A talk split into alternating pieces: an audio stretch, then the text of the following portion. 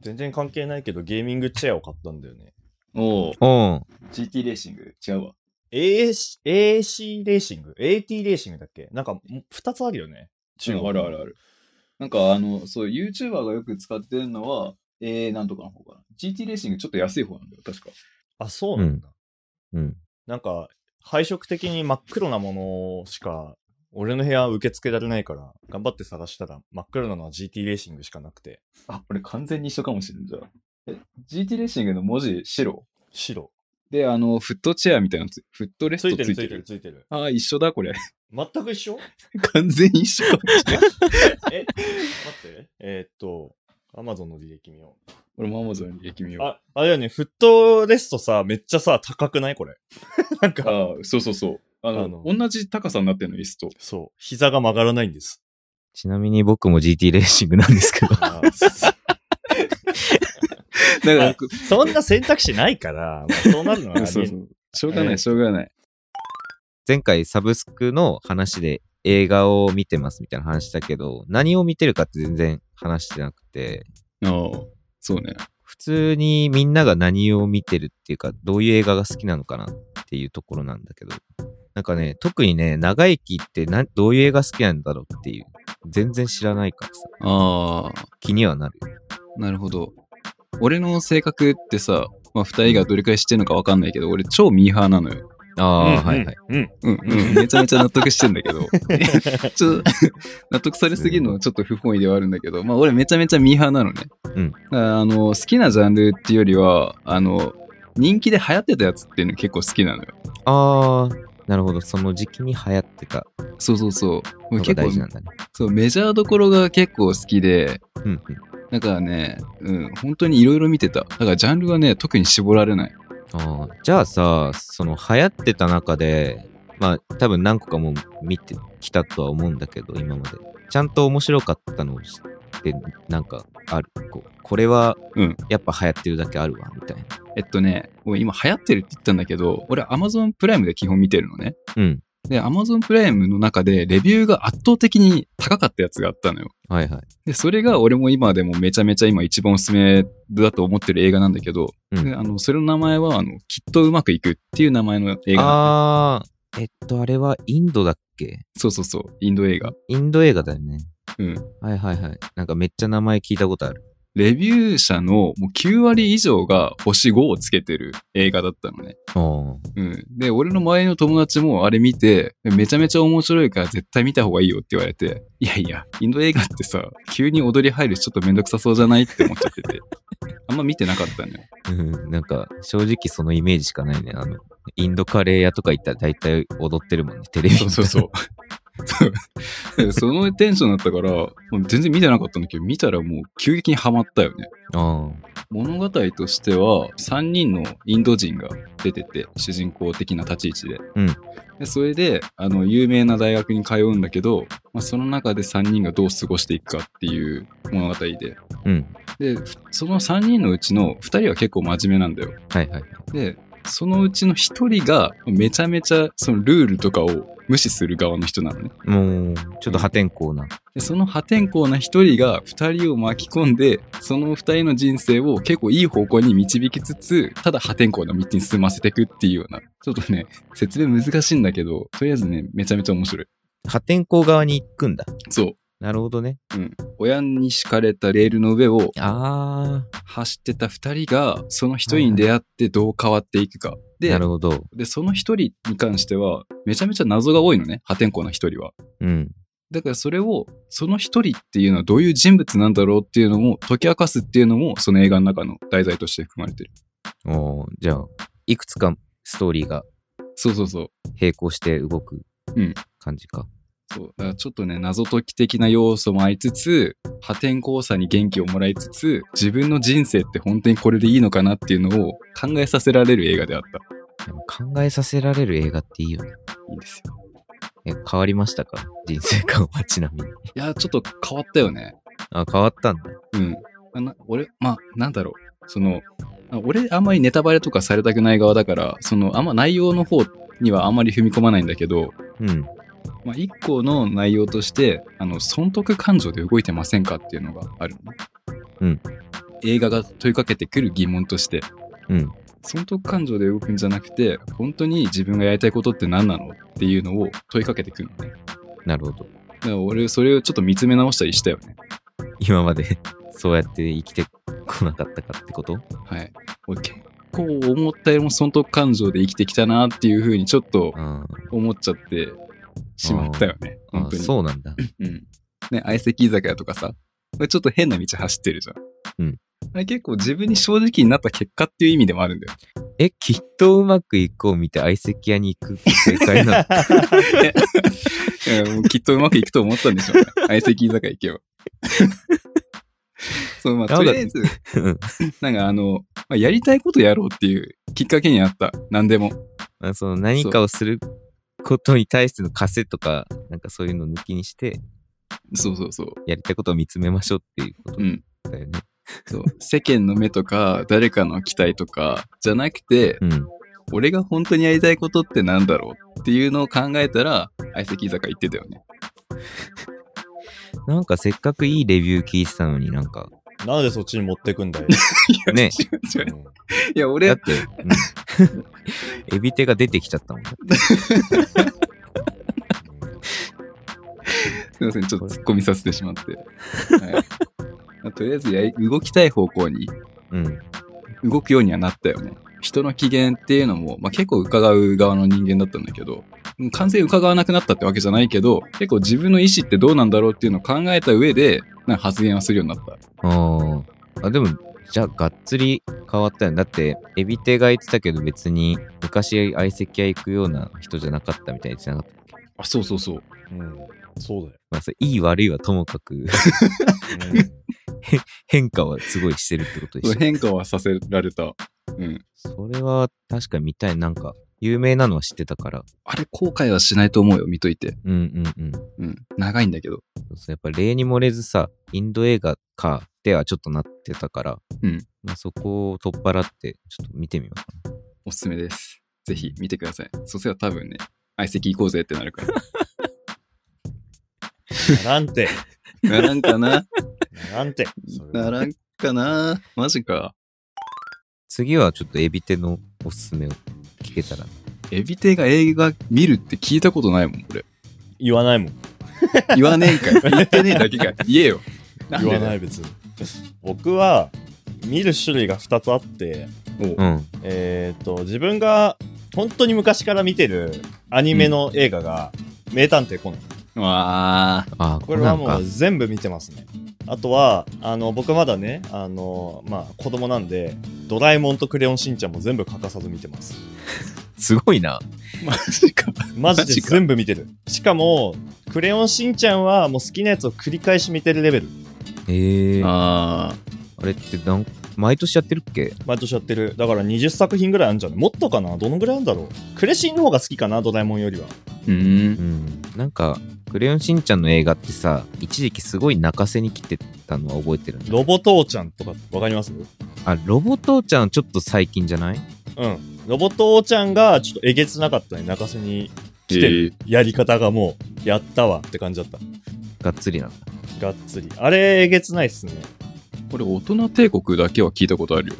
ああ、そうだね。多分、うん、大人帝国ぐらいから、うんたまに泣かせに来るような流れが来てるんだけど、まあ、大人帝国はもう、ね、話題もすごかったし、未だにすげえって、なるよね。うん、評価も高いと思うんだけど、まあ、それに続いてるのがロボ父ちゃん感があるかな。えーうん。あ泣かせる系。そうね。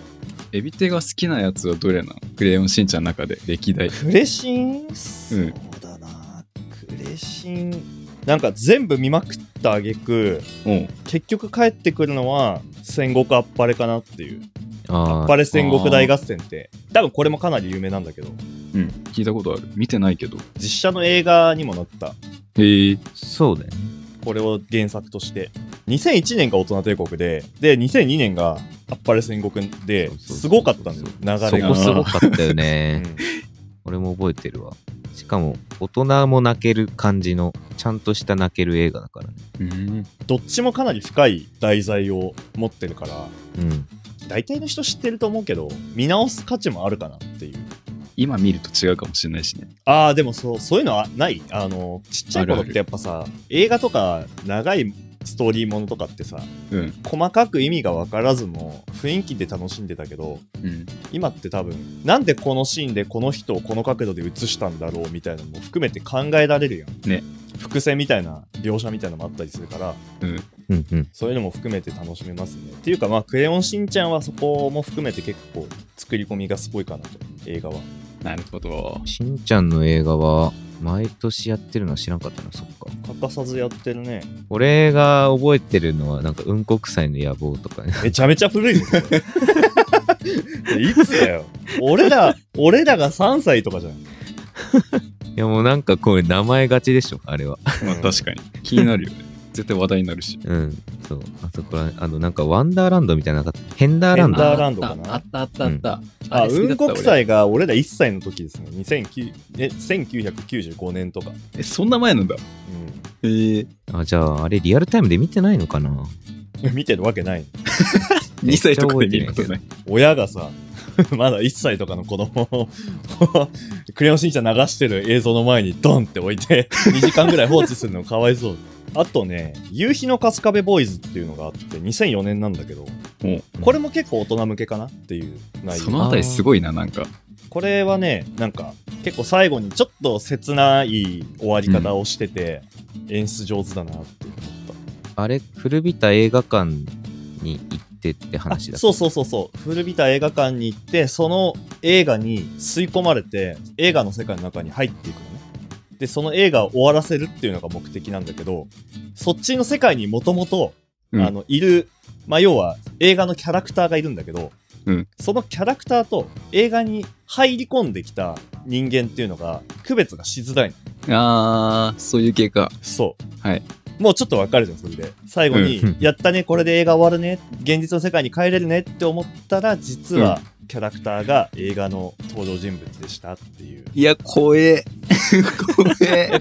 怖いっていうか、でも、いやあれないのよや結。構そう切ないんだよ切ないんだよ。一緒緒に現実に帰れるねって思ったら、一緒に帰れなかったっていう。だあからそこで一生の別れになっちゃうとか。ー。なるほど。なんかそうなんかしんちゃんが大人になった瞬間って感じどっちかっていうと、あー、別れで。そうそうなんかそういう捉え方できる感じ、おーえすごいいい映画だったあれは確かにそうなんですよ。まあでも、ここ最近の映画はね、結構うん。コメディ色が強くなってきた雰雰囲気はあるかあな。ロボ父ちゃんが最後かながっつりこう、泣かせに来て、あれはね、ちょっとやりすぎですよ、もう。本当にね、映画館にも見に行ったし、何回も見直してるんだけどね。うん、うん強い。いい。いい、いいよ、あれは。おーロボ父ちゃんはかなり当時すごい人気だったの覚えてる話題にはなるでしょうね。クレシンはそんな感じなんだけど、コナンも結構好きで。うんコナン、まあ、僕、ベーカーストリートの亡霊の信者なんですけど、わかりますベーカーストリーわトかあるーわかるわかる。見てた見俺てた。俺筆箱をいまだにそのグッズ で 意味がわからないです。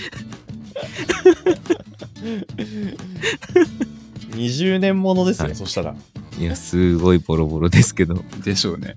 それだけは現役でいや面白かったよねあの映あれはさ、あれじゃん、VR みたいなもんじゃないですか、あれって。画そう確かに、うん VR のさらに先仮想世界。入り込むやつだよね。そうカプセルみたいなやつも入って。あれをさ、20年ぐらい前にもうすでに考えていたっていう時点ですごくないすごいよ。先取りだよ、もう。圧倒的な。しかも、事件を引き起こしたのがそもそも人工知能だったりとか、めっちゃさ、時代を先駆けてる題材しか入ってないの、あれ。そうなんだよね。俺も最近見返して、なんかびっくりしたもん。これ本当にこの時代のやつかっていう。うん。だって、まだ追いついてないじゃん、その技術に、今。そうだねうん。それを考えるとすごいよ。で、ドラえもんみたいに非現実的じゃなくて、あれって多分時間をかけたりすれば、いつかたどり着ける領域じゃないですか。そうだね。うんでも逆にさ、AI の暴走でああいうことが起こりうるっていう警告もしてるから、うん。なんか人工知能とか AI とかっていう世界ってあのいろんな映画が題材にしてるけどさ怖い部分もあるじゃん、要はそ,、ありますねそういうのが暴走した時に世界がどうなるかみたいなでもあんなに早くねしかもコナンっていうさまあ割と人は死ぬけどポップなねアニメだからそうね、対象子供だし。うん。元は16歳なんだろうけど、それでもありえない知能してるけどね、あの 子は。確かに。みんな大体思うと思うんだけどさ、まあ、高校生になったらさ、ああ、工藤新一と同い年かってなるけどさ、意味わかんないもん。いやー、 まあハワイで親。おかしい父よにさ、ヘリコプターの 操縦の仕方を教えてもらったりとかも、何言ってんだよって、誰もが思ったことあると思うんだけど。そもそも彼の親ってすごい人なんでしょうかえっと、推理小説家のお父さんと、大女優のお母さん。ああ。なんかもうその時点でね。まあ勝ち組なんですけど、生まれが無敵すぎんだよ、本当に。そうっすね。まあ、コナンは全部見ているんですけど、やっぱなんかなんだかんだ言ってベーカーストリートをずっと見てしまうっていうのもありますし、あとは、まあ、アニメ映画以外にも僕、SF 系は好きで、インターステラーは結構毎回、毎年見てるぐらい好きで。面白いあうれん。あと面は白いメ、メイズランナーとか。うんうんうんそれ知らないよ。メイズランナーは、子供ぐらいの年齢の人たちが、とある迷宮の中に気づいたら放り込まれてて、そこから彼らは脱出しようって言って、脱出しようとするんだけど、まあ、なんか迷宮の中に化け物がいて、次々に殺されたりとかするっていうのが始まり。1、2、3あるん で、結構面白いですよ。最後のえ結末とかも、割と予想外だったりするし。ーもう、そうっすね。まあ、そんな感じですかね。あの、雑食なんですよ。長生きほどミーハーではない から、割ちょっとそこいらな くねそこ生きていらないじゃん。長生きレベルのミーハーではないんだけど、でも割と有名なものしか見なくて、その中でもなんか若干軸があるって感じ。あの、実写は SF しか見ない。で、アニメは コナン、ドラえもん、クレヨンしんちゃんしか見ないみたいな感じですね。 うん。結構狭まってない。ねすごい狭まって。割とでもインターステラー寄りの SF、宇宙 SF とかは好き。オブリビオンとか、ああーー、好き、好き。うん。あれ、宇宙がいいんだ。宇宙がいいかな。なんかさ、未来のもものを想像するのが多分好きなんだろうな、俺いはや。もうすげえわかるわ。うんあとなんかね、そう、映画だからこそできるやつをやってくれてるやつがね、結構好きかうもん、俺は。うんうん。すっげえ悪い言い方すると日本の映画は正直言って規模がもう、うん正直言ってあんま好きじゃなくて、お金がね。うん、しっかりと宇宙の SF とかだったらもうアメリカの作品とかがいいなって思ってしまうんで、まあ、勝てないもんな。だから「オブリビオン」と「オデッセイ」とか、とか、オデッセイも宇宙 SF か。うん、まあ王道ですけどそういうのを見ますね宇宙系ちょっと攻めてないから見てみようかなすごい有名なのにまだ手出してなかったからオデッセイとか宇宙系じゃないけど SF で俺、もう最近見たやつ、バックトゥーザフューチャーめちゃめちゃ面白かったけどね。懐かしいいやそれ はあれそれそれは面白いでしょうよあれやばいって、爽快感終わった後の。びっくりしたもん。うわ、これ、売れるわーってなったもん。本当に、見終わった後。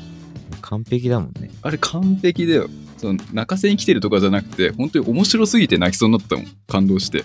その時を飛ぶっていうギミックだけでいろんなストーリー動かしてるし、そうそうそなう。んかね細かいなんかまだ存在しない曲弾いてたりしてさ、それを。をいずれの作曲者が聴いていい曲じゃんっていうなんかシーンもすごい好きだしいいですよね。あれはね、普及の名作ってこういうこと言うんやろうなっていう映画だよ。確かちゃいますよね。に。なんか、どっかでやってたのいや、アマプラにありました。ああ、あっうたね。ーんあるんだ今、無料かわかんないんだけど、そう、俺が見た時にあって、もう1、2、3ってもうぶっ通して見たよね。面白すぎて。1見た後。うんあれは今見ても面白いんだろうな面白いわ。すごいわ、あれは。あれ、映画館で見たかったな 見て当時ね。なんー。か SF 系は特に映画館で見たい。いつかリメイクするんじゃないですかしてくれたら超嬉しいよ。あ、するんかなそういうのも期待したいよねしたい。でもなんか、あの時代の良さがすごいありそうだから。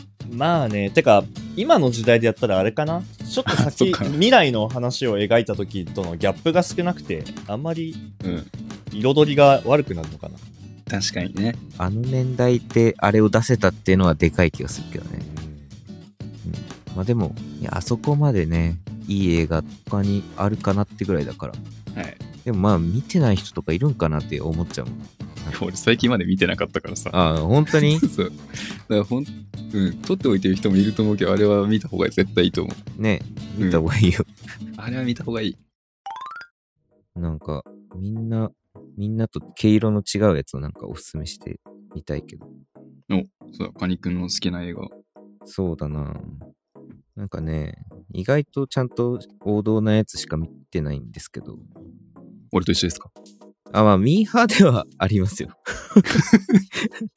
ちゃんとね。あ、でもね、はあんまり、なんかね、そうだな、その中で、まあ、まず、すごい直近に見て面白かったなって映画が、なんか、ミッドサマーっていう映画なんですけど、知らない。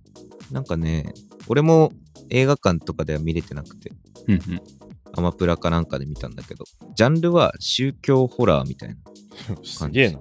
宗教ホラーっていうジャンルがあるの か。ねちょっとまだ想像できてないんだけど、宗教ホラーを。なんか、すごいざっくりあらすじを話すと、その大学院生の友達が、地元に君たちを連れて行きたいっていう話になって、ある人の地元につついていくわけ。うんですごいこじんまりとした村、集落で、で、すごいみんな仲良く楽しく暮らしているんだけど、その村には、なんかあるしきたりがあって、みたいな導い入やなわけ、怖え。そうそう。なんか、初めすごい、ちょっと不穏な空気は出しつつ、その村に行くんだけど、すあなんかね、映像がすごい綺麗で、なんかい、や、サイドが高いっていうかさ、なんかすごいカラフルなのよ、絵が。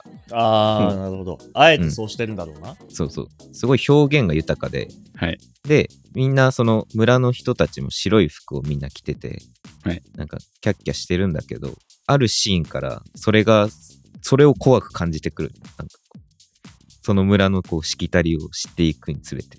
いや、 いや、まあ、めちゃめちゃ気になっちゃったよ。それですごい綺麗に終わってて、おーうんあれは最近見た中ではかなりおすすめできる映画だった。まあ、ちょっとグロいけどね。ミッドサマー。うん。日本の映画。おいやいや、洋画。ーなるほど。うん、あれはね、俺はあんまホラーとか見ないんだけど、なんかそういう、わーっていうホラーではないから、まあなんとか見れたっていう感じ。まあ、グロいのが大丈夫だったらおすすめかな。うん、面白そう。あとは、これはもう、すごいミーハーっていうか、人気っていうか、名前よく出てるけど、パラサイトはすごいいい映画だっあた。の、韓国の、ああ、うん。い俺見てないんだよね。結俺も局見。てない。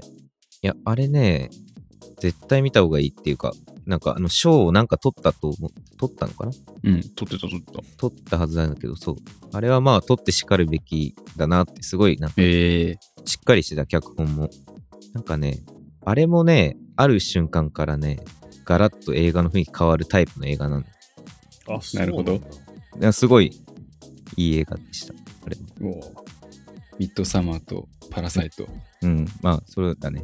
ああと一個す、ちょっと全然黄色違う、なんかバカみたいな映画をおすすめしとくと、うんサマータイムマシンブルースっていう映画なんだけど、 またサマーですか俺サマーが好きなわけじゃない。あの、 夏つながりで。うんちなみに500日のサマーって映画もすごいおすすめ。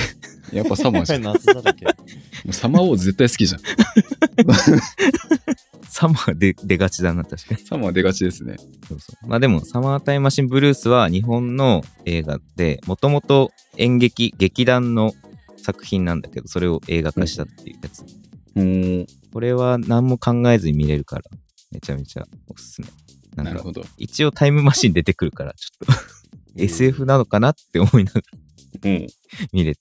ただね、そう大学生が主人公だし、すごい、なんかこう、サークル島でくつろいでる、なんかただただぐだってる彼らを見るだけでも結構、なんだ感情移入できて楽 しい。これは人によります、それは。こういう大学生活やりたかったなみたいな感じの大学生活っていうか、ええなんか部室でぐだぐだしてみたいな。 なんかそういうの好きだったらおすすめかもしれない。感じかな。面白い映画で言うと。でもみんなとやっぱ毛色違うかな。うん。エビテが見てそうなやつは見てないかうん、俺も見てないわ。もうカニくんとはちょっと合いそうな感じはしたわ。も。うん。人間ドラマが好きだね、二人は、割と。そうね。あとちょっと、なんだろう、俺の中で結構好きな、なんか謎解きっていう部分があるとね、結構ワクワクしちゃう。あその物語が進むにつれて何かが分かっていくっていーう。あ、じゃあ、メイズランナー面白いかも。ねうん。うんうんそそれも気になってる。あとは、あの、考えさせられる映画はすごい好き。なんか、は見終わった後、なんかこう、うん話したい人、俺は。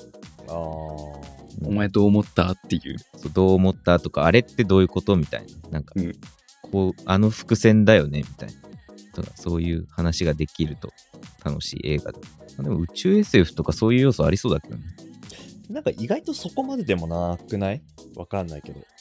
そう結構ね、うん、分かりやすいことが多いかも。まあ、ただ、本当に SF すぎてわけわかんない時あるけどね。インターステラーは割と、ああ、でも、うーん、4次元とかが関わってきて、そうそうそう。なるほどなるほどって次元関わ納ってく得るからさせられる感はちょっとあったな、あれは。うんうんうんうん、感動もしますけどね。なんかめちゃめちゃ長いよね映画長い3ね時。間近くあった気がする。そうだよね。あれ、映画館で見るの意外と疲れましたね。面白かったけど。うんあれノーランさんだよね監督そうだよ。いや俺ノーランめっちゃ好きだからなんかそれこそテネットとか見たけあどあ、懐かしい。テネット懐かしいか最近だあれあれそうだっけテネット去年2020年あれ公開だいぶ前に見た記憶あんだけど。ええなんか有名なのはインセプションとかだけどあ、うん、なんか、かん勘違いだったかも。うん、あの、夢の中で頑張るのはインインセプショインセプションの 後に、後に見たから、俺、勘違いしてたわ。ン。ああ、はい。そうそう。いや、テネットもな、なんか、2回見たんだけど、映画館で。映画館で2回。それ相当だね。いやー、でもあれね、2回見ないとなんか、ああ、ここで、みたいなシーンが確かいっぱいあったかああー、そういうタイプの映画か。ら。うん。インセプションもそうだよね。インセプションもそう。でも、インセプションより説明が少なかったから、テネットは。話全然変わっちゃうんだけどさ、うん長い映画見るとき、あの、映画館で見るの怖くない怖いっていうの。トイレ。トイレに行きたくなるってことそう、行きたくなったらどうしようって思って怖くなる、俺。3時間ぐらい だと。マジで。あいー一切飲むな。や、そう、だからさ、その映画館行った時に、コーラうんとか頼んでる人いると、もうびっくりしちゃうもん。お前、暴行どんだけ強えのっいていや、う。でもするだろ、別に。コーラ注文で。いや、だからさ、俺、俺、ボヘミアン・ラプソディ見て、見に行ったのよ、映画館に。ううんんで、俺もう中盤ぐらいで結構トイレ行きたくなっちゃって。で、週、最後の方のさ、あの、ライブのシーンあんだけど、あーあるね。そう、みんな多分すげえ感動してたと思うのね。うん。俺早く終われって思ってたもん。 なんか、トイレに引っ張られすぎじ ゃないトイレに行くねちょっと、もう申し訳ないんだけど、 早く終わってくんないかなって思っちゃってたもん。ちょあっとれ、ボヘミアン・ラプソディってどんぐらいだっけ、時間。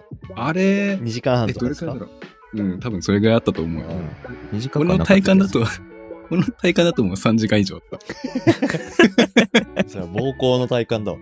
僕の体感。まあでも、いや、もちろん気持ちは分からなくもないし、生理現象だからあれなんだけどさ、はい。そういうのも含めて、だんだん俺映画館に行かなくなってきちゃったわ。あ、マジか。うんえ一緒でしたね、俺と。いやまあ、わかんない。語弊があるかもしれないけど、 あの、割と、まあ家の設備にもよるけど、割と頑張れば、ね、一人映画館みたいな、シアタールームみたいにできるかもしれんと思って、設備を整えてきてたら、割ともう家でいいなってなって、だからまあ、上映中のものは見れないけど、でもしばらく経ったらね、やっぱいろんなサブスクとかで見れるようになるから、我慢して家で見てるっていうのが多いな、最近。ー、なるほど。もう1年半ぐらい映画館行か行ってないかも。最後に見に行ったのポケモンかもな。僕映画館めっちゃ好き派でむしろ映画館でできれば全部見たい派なんだけどええー、なんでえなんかあの迫力いや家で見るのすごい好きなんだけどあの迫力をね家で再現するのむずくねっていうとこが結構根本にあるんだけどあー。やっぱあのスクリーンの大きさとねあの音。音のボリュームと、まあ、あと、 ポップコーンと僕はジンジャーエールを絶対両手に持ってるんですけど、おい暴行強いぜじゃねえかよ。マジかよ。まあまあ、暴行強い勢の私からすれば、ちょっと映画館の方が、ポップコなるーンほがどつねいきれん、最近。あ、わそれはわかる。る。あうんそれはわかる。年を感じる。なんか確かにそこら辺。キャラメルのポップコーン無限に食えた時代がありましたからね、僕らには。あーあったね。もう今じゃ無理だもん。そうだって、コ塩がいいもーんラとキャラメルのポップコーンだよ。こ れすごくない甘い甘いやからね。お互いに喉を乾かしに来てるだけだから。